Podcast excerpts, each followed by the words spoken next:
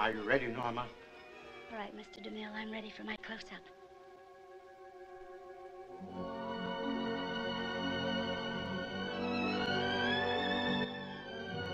Bienvenidos y bienvenidas a un nuevo episodio de Lista para mi primer plano. ¿Cómo están? Eh, mi nombre es Victoria Iraldi. La, otra vez en el otro episodio dije mi nombre al final, pero creo que es bueno decirlo al comienzo, como lo hacemos en QMS también y en la industria, por las dudas de que de repente alguien no me conozca y le dé play y diga quién es esta que me está hablando. Bueno, soy yo. Victoria Iraldi, me puedes encontrar en Instagram, en Twitter como Vicky Air.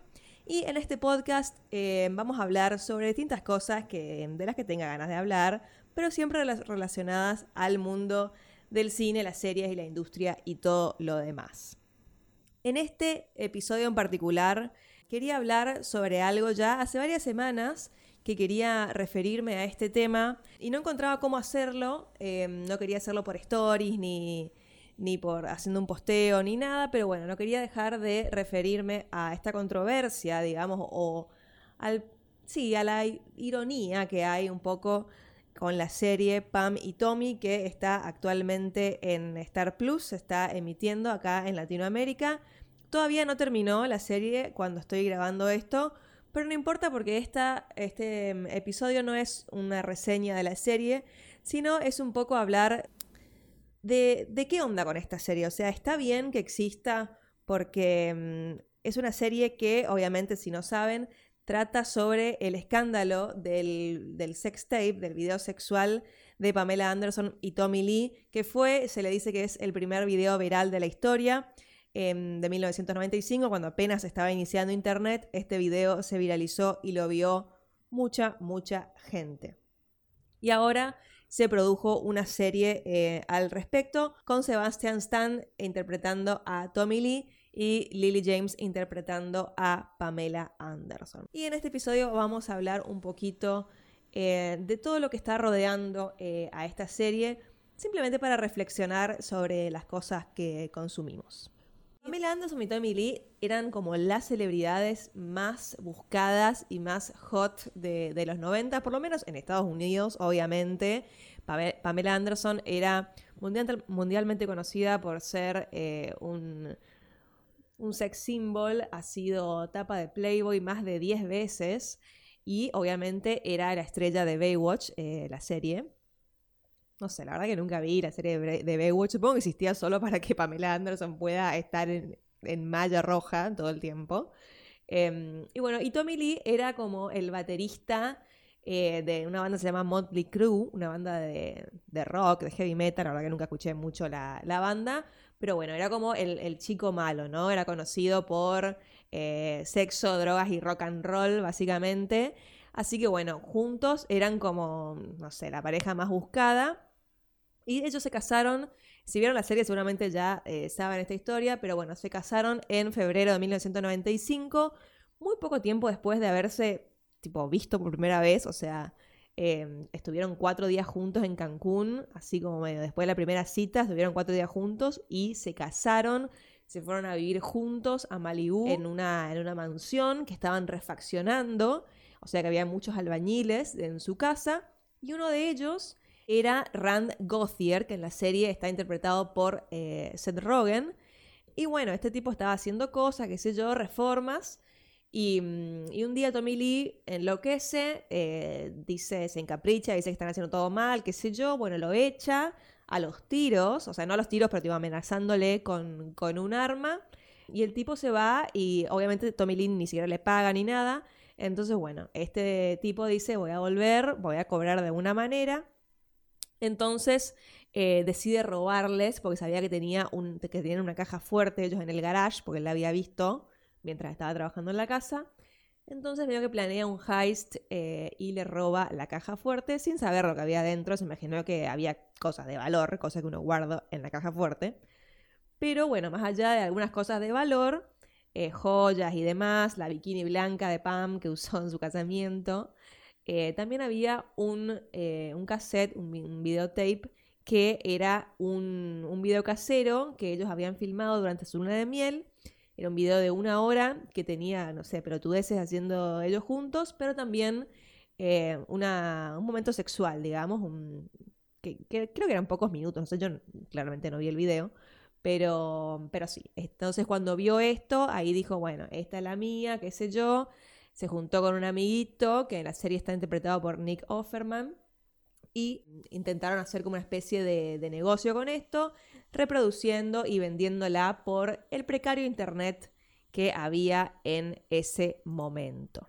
Además de ser considerado el primer video viral de la historia, también es como el primer revenge porn, ¿no? Este, este término que, se usa, em, que se le puso, digamos, a cuando alguien, para vengarse de vos, alguien que tiene un, material íntimo tuyo, muchas veces un ex o cualquier cosa, filtra, filtra este material a, las redes eh, para, para nada, bueno, que, que circule, ¿no? Así que bueno, esto podría considerarse también el primer revenge porn de la historia, si se quiere, de parte de, un trabajador para con eh, Pam y Tommy. Yo la verdad cuando se anunció la serie estaba bastante, bastante emocionada por verla, porque mm, yo crecí en los 90, pero bueno, era chica cuando todo esto pasó, pero como que me sonaba y obviamente después de, grande, como que por, no sé, por la vida, eh, me enteré de que esto obviamente había sucedido, sé quién es Tommy Lee, sé quién es Pamela Anderson, obviamente. Entonces, bueno, me, interesaba, me divertía eh, ver esta, esta interpretación de los dos y ver eh, qué onda, pero la verdad no sabía algo clave. O sea, en realidad primero no me lo pregunté porque como que no, o sea, conocía el caso, pero no estaba como muy enterada de todo esto que les estoy contando, de que fue un robo, que un tipo sacó de la, sacó de la caja fuerte, todo eso, no sabía esos detalles, eso lo sé ahora porque leí para, para esto y para antes de ver la serie eh, y demás pero no tenía idea de que fue tan grave, digamos, o sea, la invasión de la, de la privacidad fue de este nivel. Em, y tampoco sabía que ni Pam, ni, yo le digo Pam como que es mi amiga, ni Pamela Anderson ni Tommy Lee estaban involucrados en, en este proyecto. Muchas veces vieron cuando eh, se hace em, no sé, alguna historia sobre la vida de alguien o sobre algún caso, alguno de las, de los participantes del hecho suele estar involucrado como consultor o como productor ejecutivo o algún tipo de cuestión. Bueno, en, este caso eh, no, no fue así y no solo no fue así, sino que hubo como una negativa eh, importante. Así que ya eso ya lo vamos a comentar. La serie está basada en el artículo de la revista Rolling Stone que se publicó en diciembre de 2014, escrito por Amanda Chicago Lewis, es la, periodista que, lo escribió. Es un artículo que, yo lo leí, es bastante extenso, pero está bueno. Eh, cuenta básicamente toda la, novela, digamos, de lo que pasó desde que se conocieron hasta el divorcio de, Pamela y, Tommy, y obviamente todo este, este, este, tema del este incidente del robo y demás. El artículo se llama Pam and Tommy, The Untold Story of the World's Most Infamous Sex Tape. Si lo quieren buscar, está, está en internet. El showrunner y creador de la serie es Robert Siegel, que em, capaz lo conocen porque hizo antes, em, la película se llama The Wrestler con Mickey Rourke del año 2008 y también otra película con eh, Michael Keaton, que es sobre. Yo no la vi, pero es tipo sobre el creador de McDonald's, algo por el estilo, que se llama Founder. Bueno, no, no veis esa película. Y después de productores, medio showrunners también, tenemos a D.B. de Vicentis, que eh, también hizo American Crime Story, que escribió American Crime Story con Ryan Murphy, y la película High Fidelity de los 2000, que hace poco tuvo una adaptación eh, también para, para Hulu. Y bueno, también están involucrados Seth Rogen y Evan Goldberg, que es un dúo creativo que a mí la verdad me gusta mucho. Eh, sobre todo Seth Rogen, que la verdad que me cae re bien y lo requiero, él también actúa, como ya les dije. Eh, así que bueno, eso sería como el equipo creativo detrás de la serie. Y el eslogan de la serie, ya, o sea, teniendo un poco de contexto más que yo, como dije antes, no tenía y ahora tengo. El eslogan de la serie es The Greatest Love Story Ever Sold. O sea, la, historia de amor más grande jamás vendida. Que vos decís, ah, bueno, qué simpático, ¿no? Pero en realidad es como medio turbio porque mm, está bien que ellos se enamoraron y, acá según muestra la serie, tuvieron como, como un romance súper eh, fusivo y como lleno de, de pasión, Pero bueno, esta pasión, eh, la verdad que se, fue de, control, porque Tommy Lee, esto lo vemos en la serie, y ya por lo que les conté de que salió con un arma a echarle a los tipos que trabajaban en su casa, claramente vemos un tipo violento. Eh, y de hecho fue denunciado por Pamela Anderson en el año 98, eh, antes de, su divorcio, o sea, ella lo, denunció por, em, por violencia de género, abuso doméstico creo se llamaba en ese momento, pero bueno, por violencia de género. Eh, y después de esto se divorciaron. Creo que después se volvieron a casar o se volvieron a juntar, como que fueron y vinieron varias veces. Pero bueno, es como, era una relación bastante abusiva. Así que es como, no sé, problemático en ese sentido.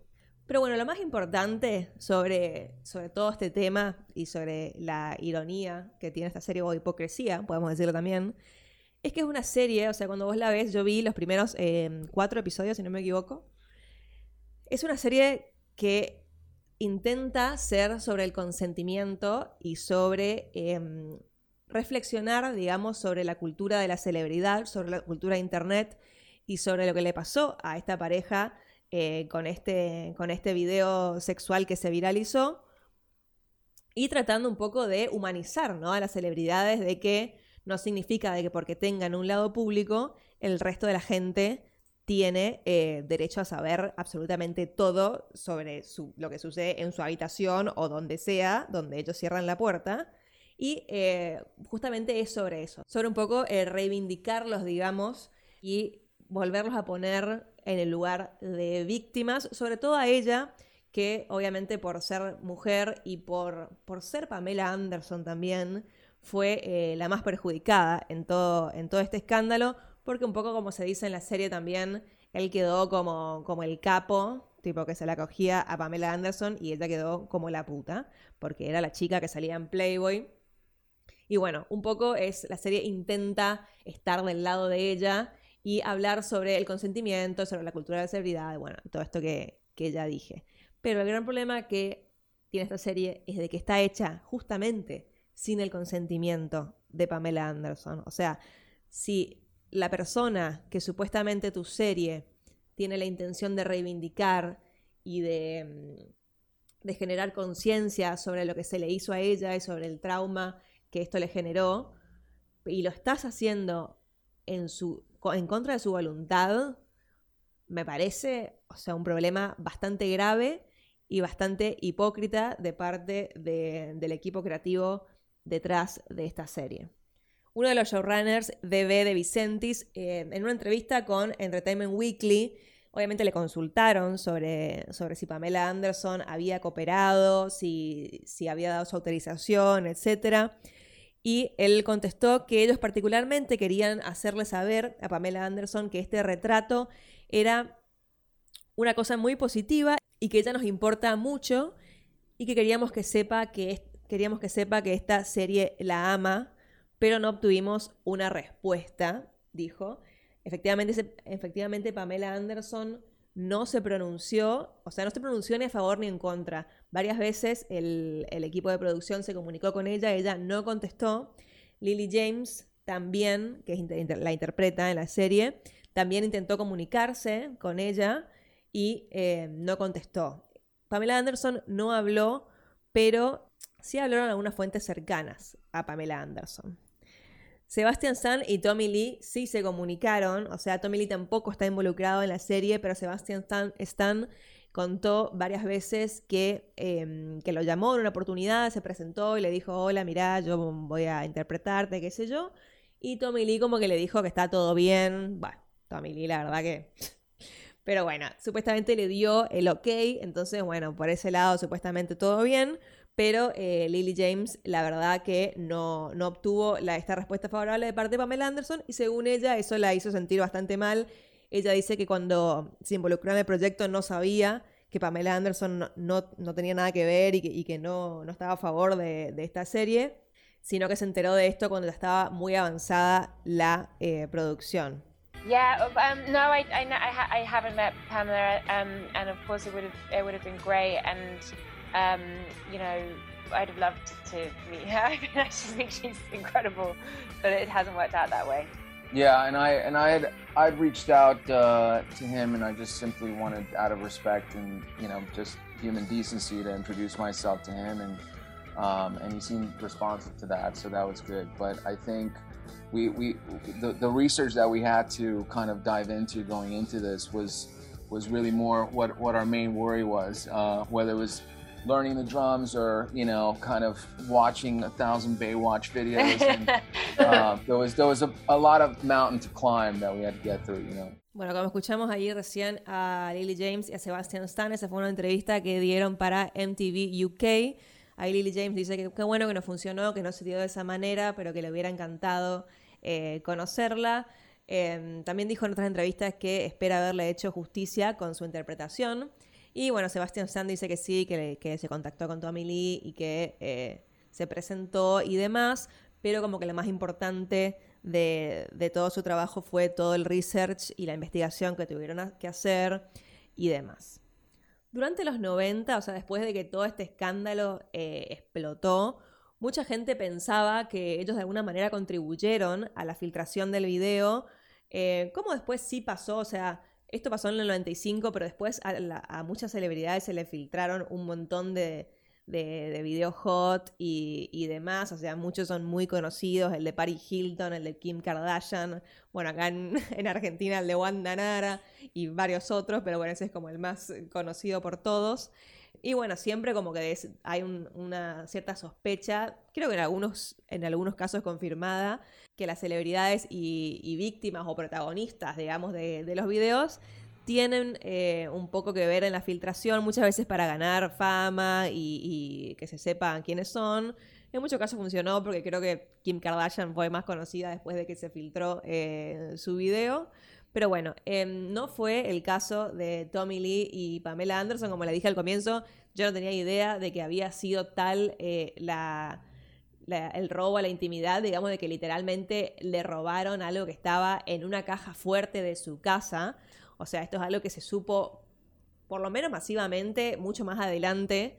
Em, seguramente cuando se, cuando se publicó este artículo de Rolling Stone súper completo, y bueno, y ahora obviamente con la serie, ¿no? Y con, toda la, comunicación y masividad que existe hoy en día, pero imagínense en los 90, eh, con el sensacionalismo y la forma de que trataba la prensa a las celebridades, es como algo que toda la gente pensaba que ellos lo hicieron, aparte por la, la, exposición que tenían en los medios, que lo habían hecho a propósito para que la gente siga hablando de ellos y demás. Sobre todo porque también Tommy Lee como que venía medio abajo con su banda, qué sé yo. Bueno, capaz que era una forma de que la gente siga hablando de ellos. Cosa que no fue para nada el caso. O sea, imagínense, grabaron un VHS y lo guardaron en una época donde no existía internet y lo guardaron en una caja fuerte. O sea, era tipo como todos los recaudos del mundo habían tomado eh, o sea, hoy en día cualquier celebridad sabe que se filma en un iPhone y tipo, o sea, no sé, hackean la nube, cualquier cosa y chau, o sea, como que hay mucho más riesgo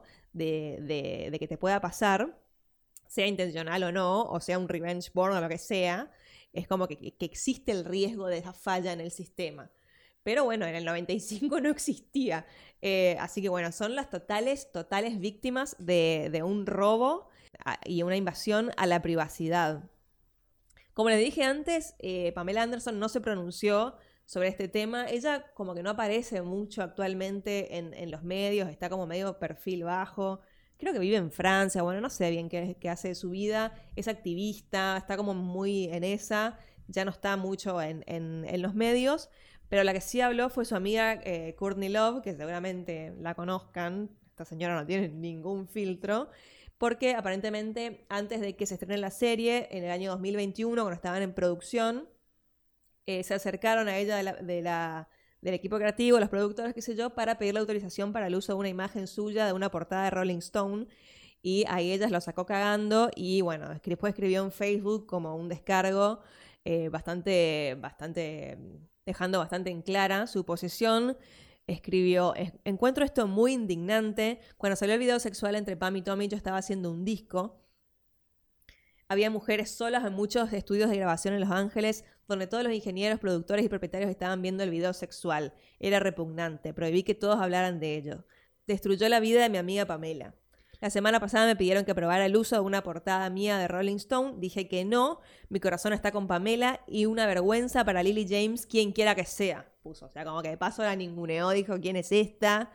Bueno, eh, ningún, ningún filtro Courtney Love. Pero bueno, también hay, otras opiniones de, de gente cercana a Pamela que dicen lo mismo. O sea, que esto fue el mayor trauma de su vida eh, y que no le simpatizaba para nada la idea que se vuelva a, revivir todo esto, que la gente vuelva a revivir y hablar de esto cuando ya pasaron casi 30 años y pensaba que estaba enterrado en el fondo de la memoria de todos, ha salido nuevamente a la luz. Viendo la serie, la verdad que la interpretación que, da Lily James es muy buena, o sea, eh, ya habíamos visto desde las desde la caracterización en las imágenes promocionales que se habían que se habían revelado antes de que se estrene que están muy bien caracterizados los dos, o sea, es realmente difícil ver a Lily James en, en la serie, como que pensás que es Pamela, es increíble lo que hace, y eh, es como que se nota que hay una intención, que, o sea, es verdad lo que, lo que dice el showrunner que les dije al comienzo, que hay una intención de reivindicarla y que la serie está todo el tiempo del lado de Pamela, tratando de, visibilizar la misoginia y cómo los medios trataban de siempre eh, tenerla como un objeto sexual y absolutamente nada más. Está todo eso, pero bueno, como les digo, ahora que sé todo esto, me cuesta muchísimo separar, sobre todo después de haber de ver varias escenas que en la serie son bastante fuertes. cuando, por ejemplo, cuando ella descubre que sus compañeros del set de Baywatch están viendo el video en el, en el tráiler de al lado, es realmente horrible y humillante. Y creo que Lily James hace un, un gran trabajo ahí. Y está, está el tono y está como la reflexión está sobre los medios y sobre cómo eh, tratar a la mujer y demás. Me gusta también que, que la serie, más allá de, de todos los problemas, está bueno esto de que muestra que, que estoy segura que es así, que Pamela Anderson, por un lado, ella disfrutaba mucho de ser sexy y sabía que, que ser, bueno, que obviamente era famosa por eso, pero por cierto, en cierto lugar lo disfrutaba, solamente que no quería que sea lo único que la gente recuerde de ella, quería ser siempre algo más, y eso, bueno, le pasa como a muchísimas mujeres en, el, en los medios hasta el día de hoy, lo vemos todo el tiempo, o sea, como que si una mina tiene las tetas grandes, es rubia y es, está en una etapa de Playboy, no puede pensar, o sea, sus, el resto de las cosas que haga son automáticamente invalidadas porque la mina es hot y bueno, claramente eso hasta hoy en día nos cuesta, o sea, imagínense en el 95 eh, lo que tenía que pasar gente como Pamela Anderson o muchas otras actrices de, de Hollywood.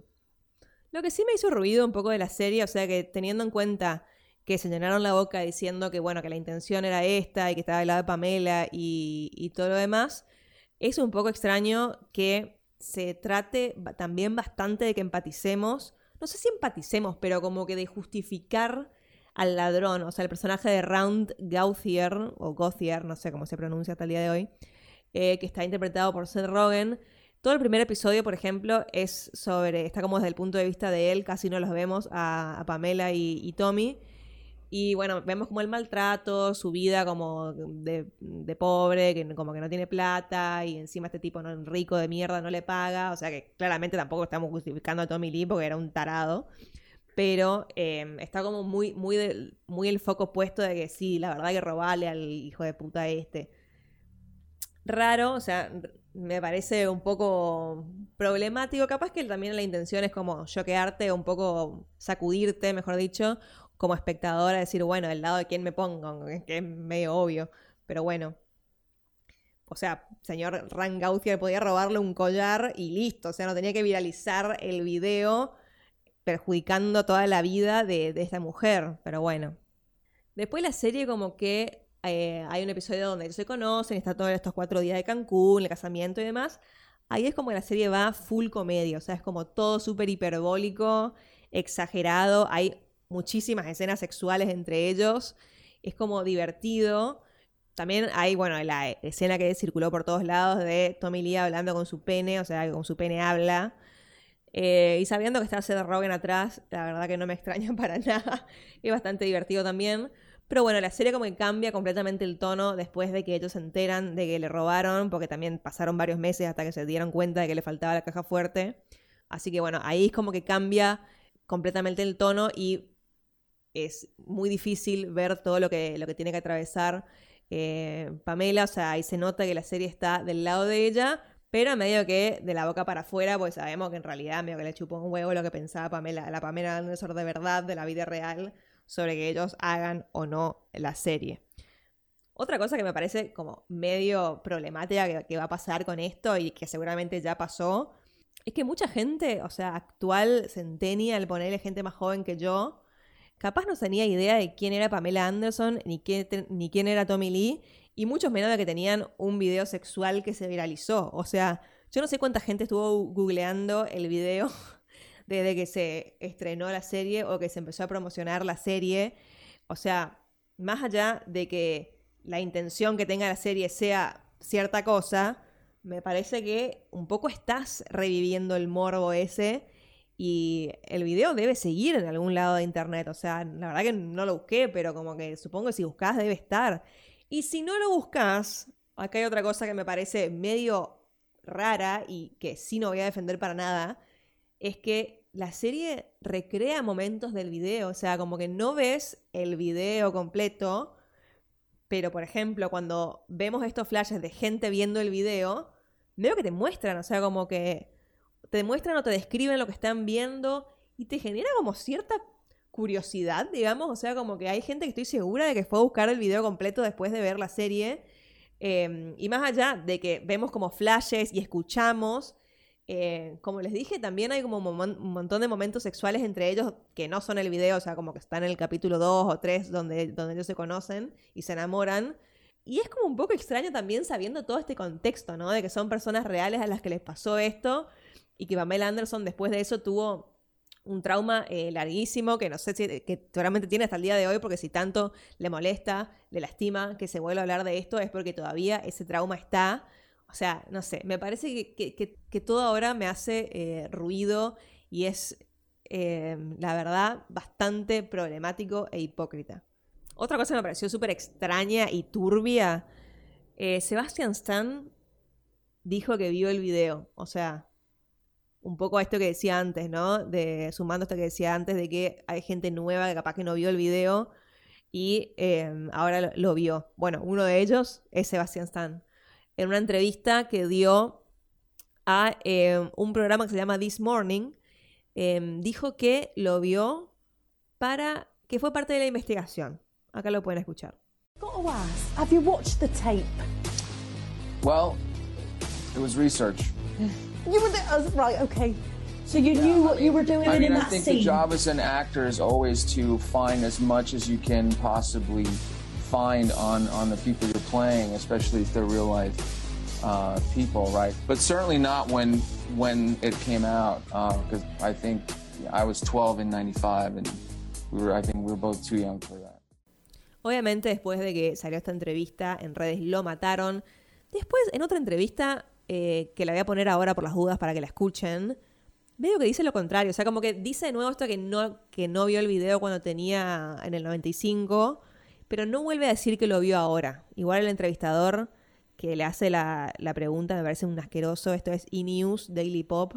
Tipo, habla del video como si fuera la cosa más divertida del mundo y le pregunta esto. Obviously, Sebastian and I have seen this video way before this show came out.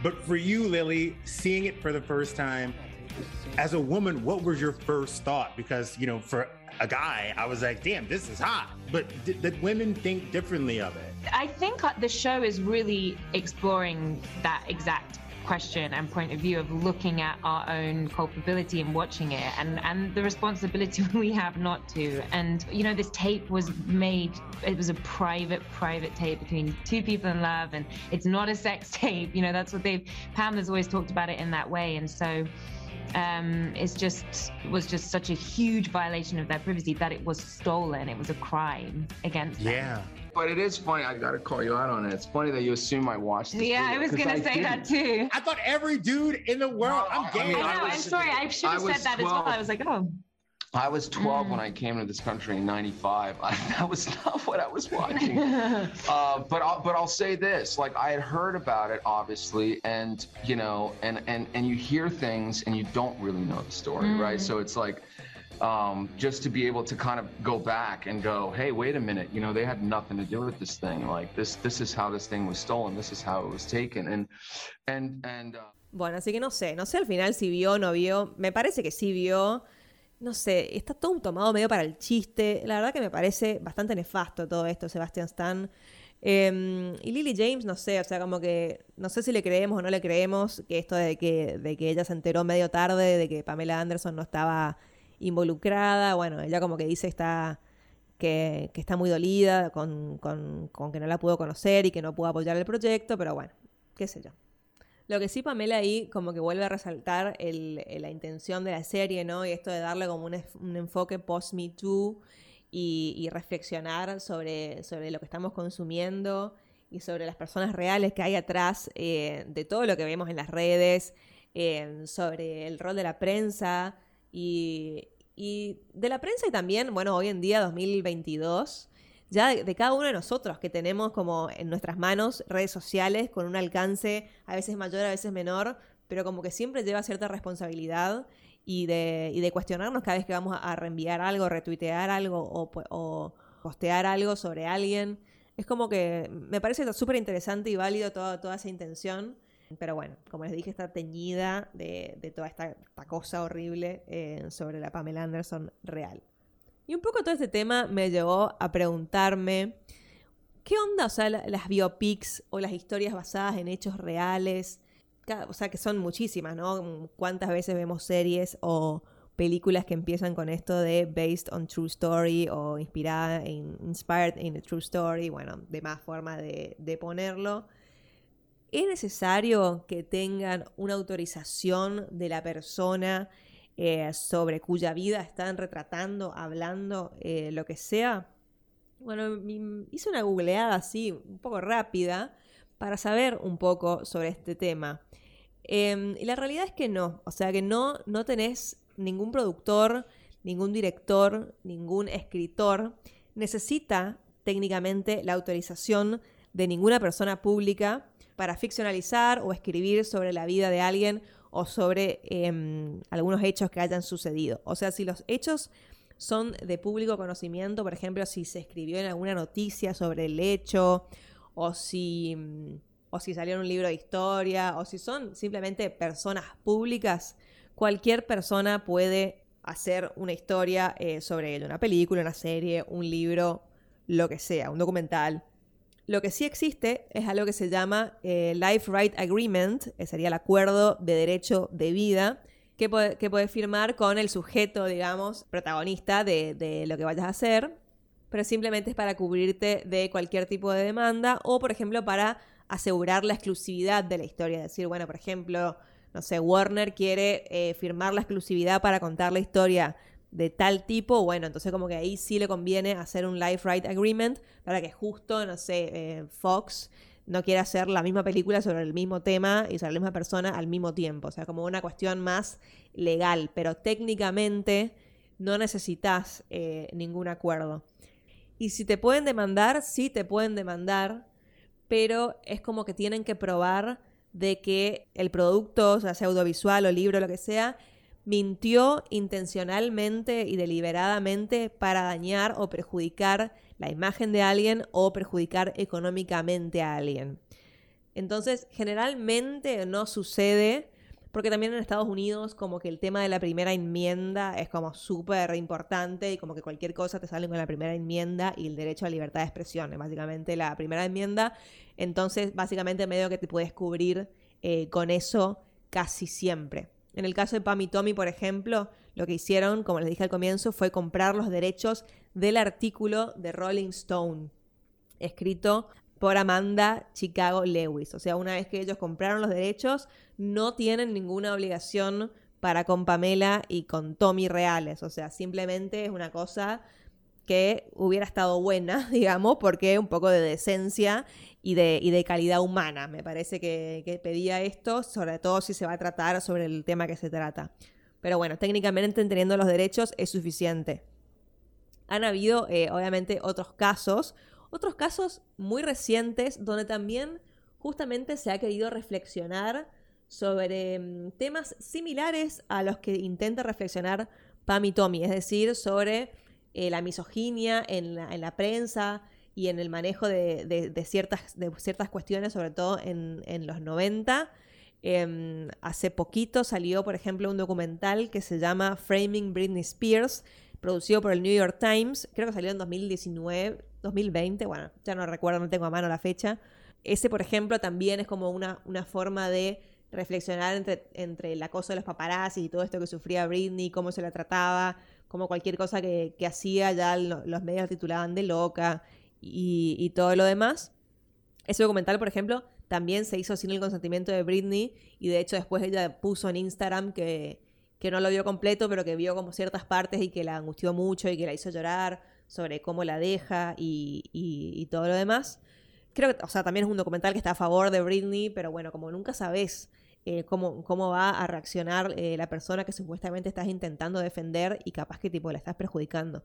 Entonces es como medio, medio raro. Después, por ejemplo, el, el productor mismo de esta serie, que es eh, DB de Vicentis, también estuvo involucrado en American Crime Story, American Crime Story Impeachment, así se llama, que no la vi, es la, una de las últimas series de Ryan Murphy, que en su saga esta de American Crime Story, en esta es sobre el caso de Mónica, Lewinsky, el escándalo sexual eh, que hubo con Bill Clinton y demás, también en los 90 donde también eh, a, Mónica Lewinsky se le trató de una puta y bueno, y todo lo, que ya sabemos.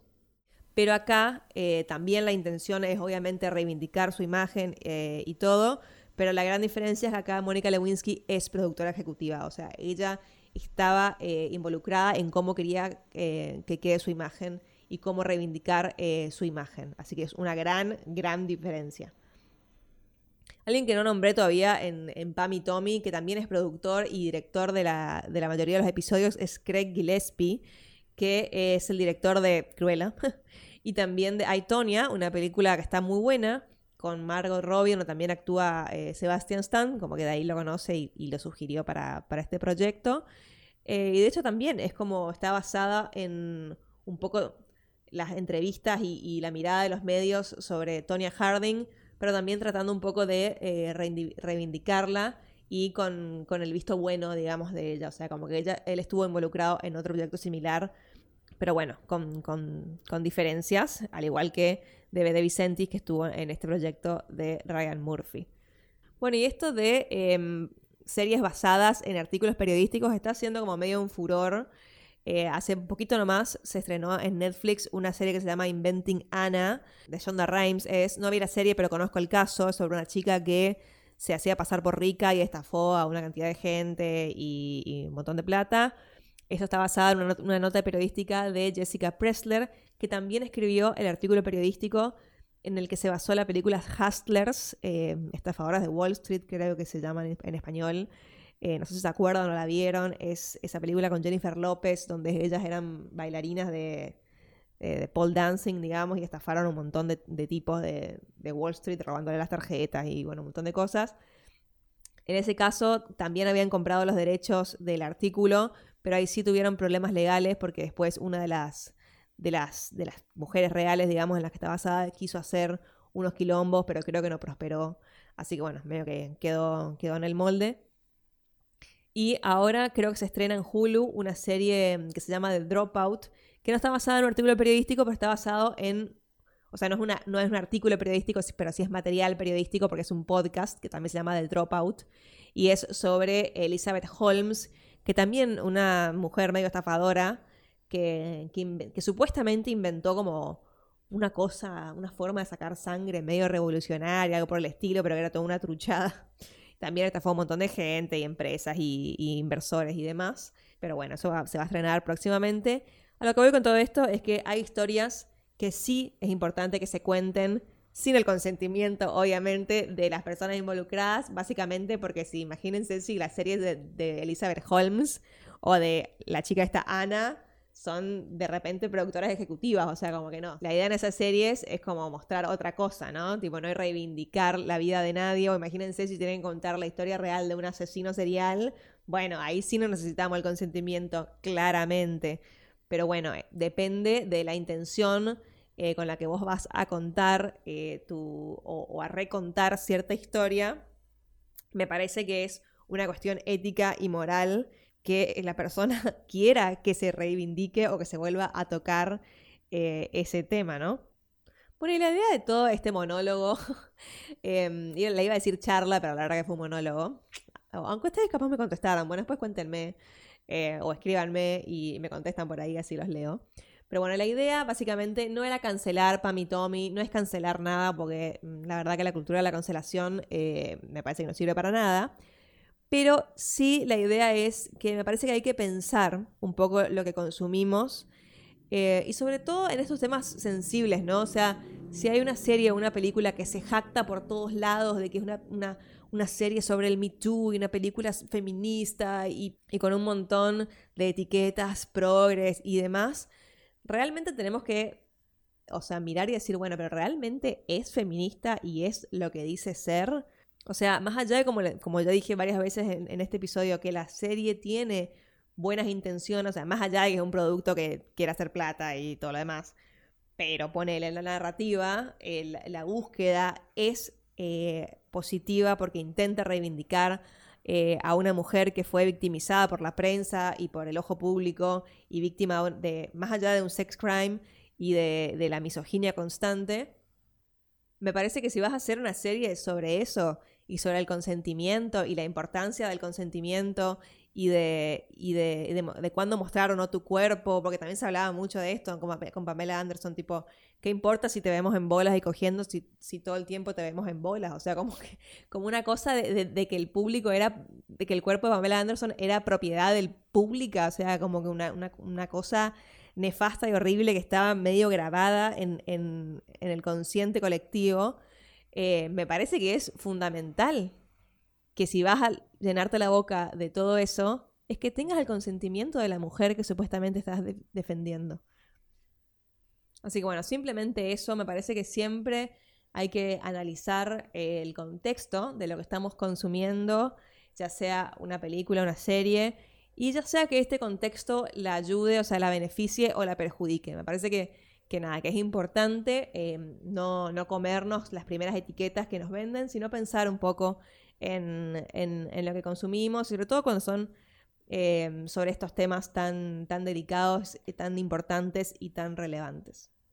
Bueno, espero que les haya gustado este episodio medio reflexivo, eh, medio, sí, sobre la actualidad, sobre, no, no una reseña de la serie, sino un poco sobre todo lo, que la rodea y para pensar un poco si, está bien o está mal.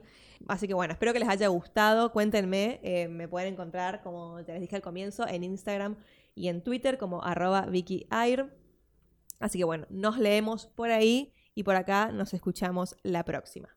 ¡Chao!